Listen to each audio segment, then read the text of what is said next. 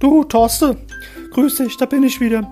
Du, wir wollten ja heute mal über meine äh, Karriere aussprechen. Und ich habe mich mir jetzt entschieden, also ich würde jetzt gern Keynote Manager werden. Was sagst du denn dazu?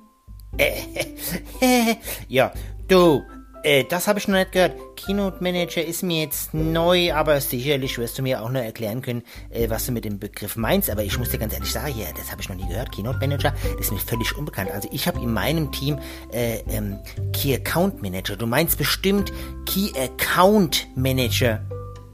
Ja, Das habe ich aber auch noch nicht gehört. Ich wollte eigentlich Keynote Manager werden, weil äh, ich bin ja dafür da, die Kunde zu motivieren. Äh, Moment, Moment, Moment, Moment. Äh, als, Key, als Key Account Manager, da tust du ja keine Kunden motivieren. Du musst ja verkaufen da. Verkaufe, verkaufe, verkaufe. Hat ja nichts mit Kundenmotivation zu tun. Ach so. Dann, dann werde ich lieber Keynote Speaker. Oh Mann.